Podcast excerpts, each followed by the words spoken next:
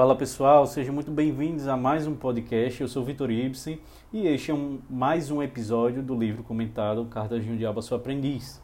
Hoje a gente vai meditar e vamos ler a carta número 4 deste livro, da obra de C.S. Lewis. Eu gostaria de começar fazendo uma confissão para vocês de eu fui ler novamente, né? Eu sempre tenho o costume de grifar as partes mais importantes esse foi um dos meus primeiros livros, de fato eu comecei bem, eu sempre comecei com bons livros, é, salvo alguns raros outros assim que, mas eu levo como é, conhecimento, né? Conhecer as teses ruins também é uma forma de conhecimento, desde que você sabe que sejam ruins, né? Mas aí eu estou vendo aqui e percebi quanto eu ignorei, deixei de grifar tesouros muito grandes e preferi outras coisas um pouco mais acessórias. Mas, enfim, naquilo era o que minha inteligência conseguia chegar. Minha inteligência não. Era o que, que meu conhecimento conseguia acessar e hoje ele acessa muito mais. E, enfim, e você percebe a sua progressão, você percebe é, o quanto você evoluiu ao ponto de perceber esses tesouros que você não tinha percebido antes e, e perceber que aquilo que você grifou talvez não seja a coisa mais, a mensagem mais importante do livro, né? Mas Vamos lá começar. Essa carta número 4, ela é muito interessante porque ela nos fala sobre as tentações dos desvios da oração, né? E é extremamente interessante porque a grande maioria das pessoas rezam, oram de maneira errada. Se não tão errada, elas confundem o que é pensamento e o que é oração e de forma muito afetada. E aí você deixa de receber tesouros muito mais valiosos porque você está focado no sentimento e não nas ações e nos gestos, que é o que a gente vai trazer aqui, né? Eu vou começar aqui do segundo parágrafo, né? Que o, o mal danado ele está falando para o vermelhinho.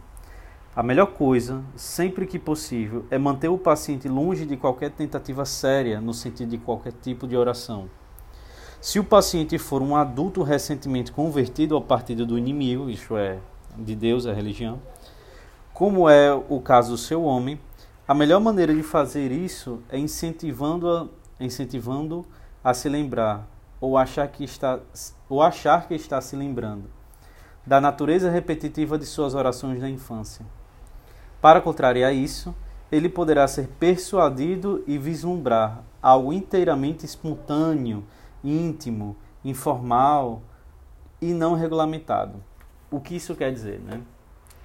Que uma pessoa recém-convertida, ela, ao olhar para as orações de criança dela, que geralmente eram orações repetidas, que nós católicos temos, né, orações mais fixas, repetidas, é, e sobretudo as crianças repetem muito ali o que os pais dizem, ou, ou as orações já, já tradicionais, né? E o recém-convertido olha para aquela tradição da oração repetida, repetida né? repetitiva, ou jaculatórias, ele olha, olha para aquilo, não, eu já sou crescidinho demais na fé, eu já sou crescidinho demais na fé, é, eu consigo fazer algo mais espontâneo, íntimo, que vem do meu coração, algo que é pessoal a Deus, né? Aí a, a besteira já começa daí. Né? Não valoriza as orações tradicionais que elas, elas sim têm um, um uma dignidade muito maior porque elas são mais perfeitas, elas se dirigem a Deus de forma mais perfeita. E a força da oração, sobretudo, ela não está no sentimento que você põe ou naquela pessoalidade, né? mas numa originalidade de, de, é, de súplica, numa originalidade, numa humildade com que se pede. É, ela está de fato nos dons que você pede e não como você se sente durante a oração. Né? Mas a gente vai prosseguir aqui. E isso, na verdade, significará para o iniciante um esforço de produzir em si mesmo um estado de espírito vagamente devocional, no qual a concentração real da vontade e da inteligência não desempenha um papel algum. Então ele vai falando aqui, né? Essa coisa da oração espontânea, não, não que seja de todo mal, né? Mas em geral, geralmente a gente não sabe fazer oração espontânea. O que a gente faz é pensar. O que a gente tem é pensamento, a gente não tem oração. Né? É por isso que é tão seguro orações já tradicionais, porque você apenas lê e se concentra na sua ação da vontade e da inteligência naquela leitura e não nas suas afetações de seus pensamentos, né? E quando você começa a fazer essa oração é, espontânea e tal, aquilo gera um estado de espírito que tira, é, é, dá uma noção vagamente devocional, que ali é uma devoção, não tem, ali tem afetação, e, e tira os seus atos de vontade e da inteligência da oração e coloca um sentimento, umas paixões, uma afetação ali, né? E não tem papel algum, né? A oração é um ato da inteligência e da vontade, não é um ato do sentimento. Aí vai, aí aqui vai, muito interessante isso aqui. Um de seus poetas, né, dos poetas humanos, né, é, eu não sei pronunciar esse nome aqui, Coleridge, não conheço esse poeta, registrou certa vez que não orava mexendo os lábios e pondo-se de joelhos. Olha só que, olha só que coisa linda para pegar trouxa.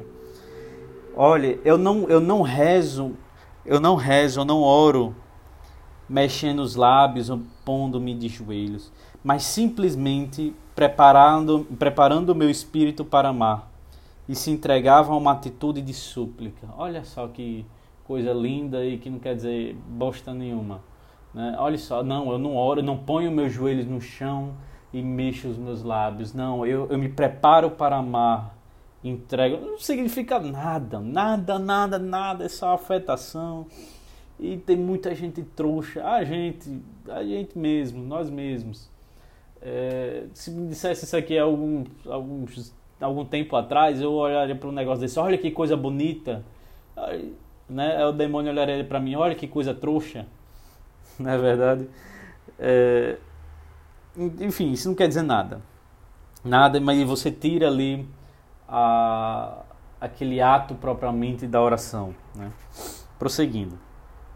Esse é exatamente o tipo de oração que desejamos, ou seja, os demônios. E como carrega uma semelhança superficial com a oração silenciosa, conforme praticada por aqueles que estão em nível bem mais avançado no serviço prestado ao inimigo. Os pacientes espertos e preguiçosos poderão ser apanhados nessa armadilha durante o um período bem, bem longo de tempo esse aqui, olha só.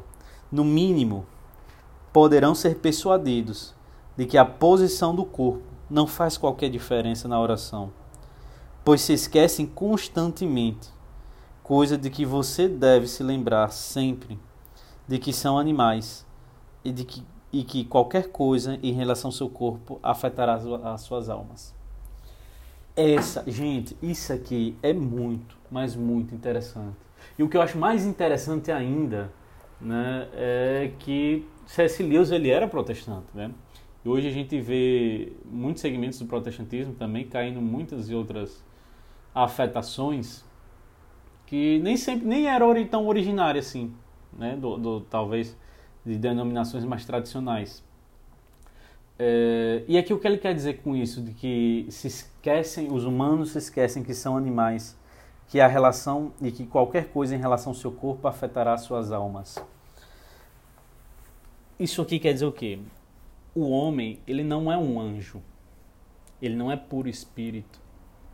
O homem é um animal racional, né? Nem é todo animal, mas o homem tem corpo. Isso dá potências animais para o homem, que tem completamente em relação com o seu espírito.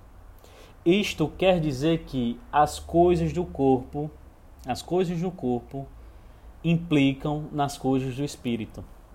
E que sim, o gesto da posição da oração implica sim é, de forma como você recebe a graça, como de forma no valor da oração. Não porque simplesmente ajoelhar-se é só mais valoroso que é, é, sei lá, ficar de pé. Não é que é, o gesto não é só mais valoroso mas o pôr-se o seu corpo de joelhos também auxilia a pôr o seu espírito, a sua alma de joelhos. Né? Curvar o seu corpo em ato de humildade também ajuda a curvar o seu espírito em humildade. E aqui Lewis ele está pegando esse poeta, olha que coisa mais linda. É, mexe, eu não rezo, eu não oro mexendo os lábios ou pondo-me de joelhos. Que coisa mais ridícula, por que não? Por que não? Você é animal, seu animal. Né?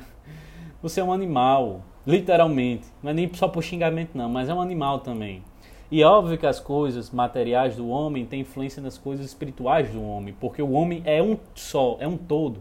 O homem não é só espírito como só um anjo, nem é só matéria como, só, como são animais. É, o homem é uma outra coisa que tem a junção, a junção dos dois e não é mundos diferentes que tem uma relaçãozinha. Não, o homem é tudo. É tudo isso. É, é, ignorar isso, pelo amor de Deus, é de um amadorismo, é de uma soberba e é de uma assim de um tão ridículo, tão ridículo. Né? Mas todos nós caímos é, em certos tipos de tentações, né? Porque esse é o nosso ofício, ser trouxa, né? Se não fosse os grandes sábios, se não fosse a igreja a nos ensinar, pelo amor de Deus. Né? Vamos lá.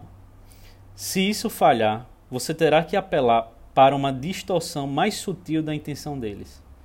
Sempre que estiverem a serviço do inimigo, teremos sido derrotados. Mas há formas de impedi-los de fazer isso. A mais simples é desviar a atenção deles para si mesmos. Mantenha-os ocupados com os próprios pensamentos e tentando produzir sentimentos para a ação de, sua própria, de suas próprias vontades. Quando tiver a intenção de pedir-lhes um ato de caridade, faça com que, em vez disso, comece a tentar produzir neles mesmos sentimentos caridosos, mas sem que eles notem que são eles próprios que estão fazendo isso. Quando tiverem a ideia de orar por coragem, deixe-os tentar sentirem realmente corajosos. Quando disserem que estão orando por perdão, deixe-os tentar sentirem-se perdoados. Ensine-os estimarem o valor de cada oração por seu sucesso, em produzir o sentimento desejado. E nunca os deixe, e nunca os deixe suspeitar de que esse tipo de sucesso ou fracasso irá depender de estarem bem ou mal, descansados ou exaustos naquele momento. Olha só, e nunca os deixe suspeitar de que esse tipo de sucesso ou de fracasso irá depender de estarem bem ou mal, descansados ou exaustos naquele momento. É, vamos lá.